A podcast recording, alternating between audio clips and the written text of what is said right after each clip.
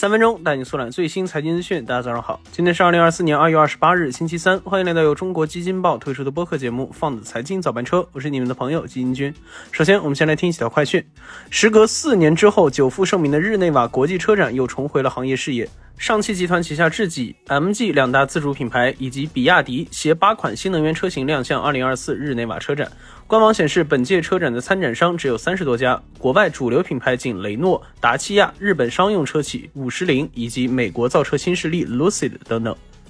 据《新岛日报》，恒大集团创始人许家印前妻丁玉梅二月二十六日入禀香港高等法院，向许家印次子许腾鹤追讨折合逾十亿港元。此前媒体报道称，在许家印被采取强制措施之前，他的二儿子许腾鹤已经被带走，而丁玉梅已在境外。许腾鹤近年来参与恒大系事务众多，且均属于管理层职位。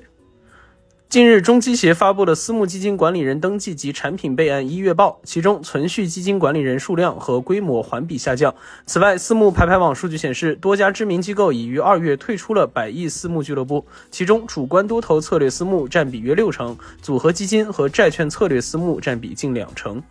好，快讯之后，今天咱来聊一聊当前的卫星互联网技术。以后大家在国内坐飞机时，可能就不用靠睡觉、靠下载好的电影度过枯燥的飞行时间了。近日，中国卫通宣布将向市场提供更多的消费级卫星互联网产品，其中提到将会联合航空公司推出航空卫星互联网产品流量套餐。那简单来说，就是以后大家可以在飞机上刷微信了。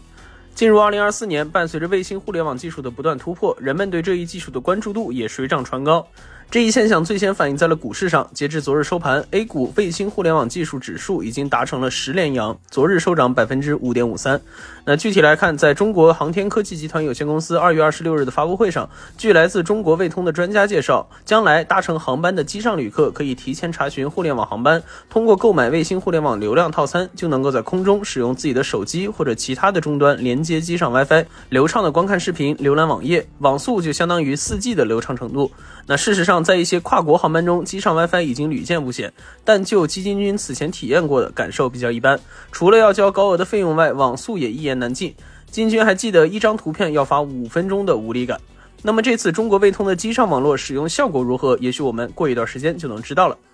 那与此同时，在大洋彼岸，卫星互联网技术也在进行着突破。当地时间二月二十六日，马斯克旗下的 SpaceX 成功的通过直连手机卫星，从太空向社交平台 X 上发布了第一条帖子。那马斯克转发该帖并表示，这条推文是直接通过一台普通手机直连 SpaceX 卫星发送，中间没有任何其他设备。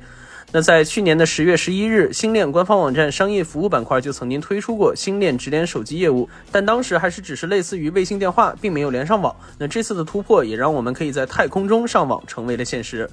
那为啥都要发展这个卫星互联网技术呢？啊，这就是因为传统的地面通信骨干网受限于成本、技术等因素，仅覆盖了大约百分之二十的陆地面积，而卫星互联网则突破了地面基站的固定连接方式，通过太空基站动态覆盖，能真正实现全球连接。而除了刚刚提到的能上网，卫星互联网技术其实还有很多的别的用途，包括卫星电视直播、卫星通信、卫星音频广播、遥感业务等等，其中就包括了我们所熟知的卫星电话和卫星电视。而目前，尽管中国卫星互联网产业规模相对较小但正处于快速的增长期。根据 SIA 的数据，二零二一年中国卫星互联网产业规模约为二百九十二点五亿元，那预计到二零二五年将增长至四百四十六点九二亿元，复合增长率达到了百分之十一点二。可以说，当前中国卫星互联网行业正站在一个新的发展起点上，技术创新与政策支持共同推动着行业向前迈进，未来也将展现出更加广阔的发展空间和应用前景。好的，以上就是我们今天放的财经早班车的全部内容，感谢您的收听。喜欢我们节目的朋友可以点个订阅，点个赞，我们明天同一时间不见不散。